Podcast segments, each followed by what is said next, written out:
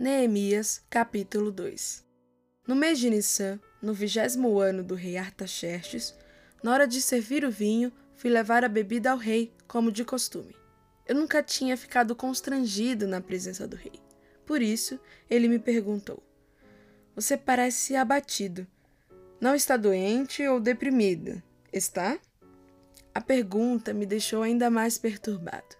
Respondi: Viva o rei! Como eu não estaria abatido se a cidade na qual todos os meus familiares estão sepultados está em ruínas e só restam cinzas dos seus portões? O rei perguntou: O que você deseja? Orando ao Deus dos céus, fiz o meu pedido.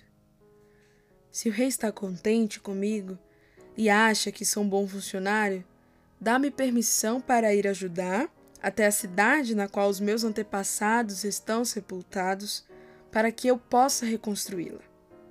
O rei, com a rainha sentada ao seu lado, perguntou: Quanto tempo você precisa para realizar esse trabalho e quando estará de volta?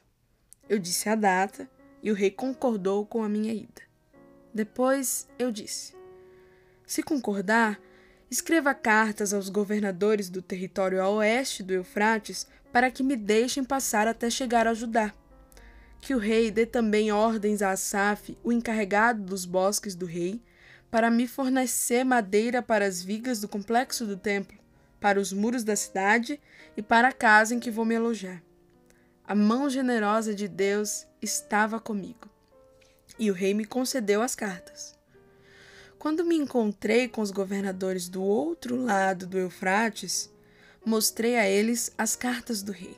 O rei providenciou até mesmo um escolta de cavaleiros. Quando Sambalate, o Oronita, e Tobias, o oficial amonita, souberam disso, ficaram furiosos. Eles não se conformavam em ver alguém defender os interesses do povo de Israel. Foi assim que cheguei a Jerusalém.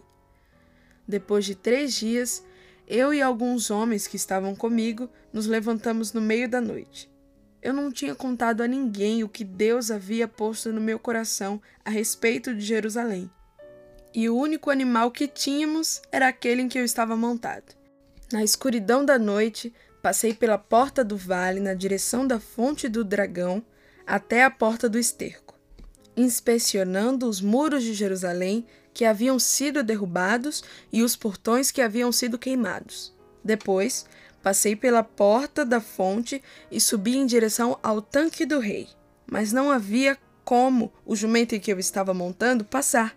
Então, subi pelo vale naquela escuridão, inspecionei o muro e voltei pela porta do vale. As autoridades locais não sabiam onde eu havia ido e o que estava fazendo. Eu não tinha dito aos judeus, os sacerdotes, aos nobres, às autoridades locais, nem a qualquer outra pessoa que estaria trabalhando. Então, apresentei a eles um relatório. Vamos ser francos. A situação está muito ruim. Jerusalém está em ruínas. Os portões estão todos queimados. Venham comigo, vamos construir os muros de Jerusalém para que essa situação lamentável tenha um fim. Também contei a eles que Deus estava comigo e que o rei estava me apoiando. Eles responderam: Estamos com você, vamos começar. Logo estavam prontos para começar a obra. Quando Sambalate, o Oronita, Tobias, o oficial amonita, e Gesem, o árabe, souberam disso, começaram a caçoar de nós. O que vocês estão fazendo? Pensam que podem passar por cima das ordens do rei? Eu respondi: o Deus dos céus nos dará sucesso. Somos servos dele e vamos reconstruir os muros. Vocês podem ficar de fora disso. Não deem palpite. Jerusalém não é da conta de vocês.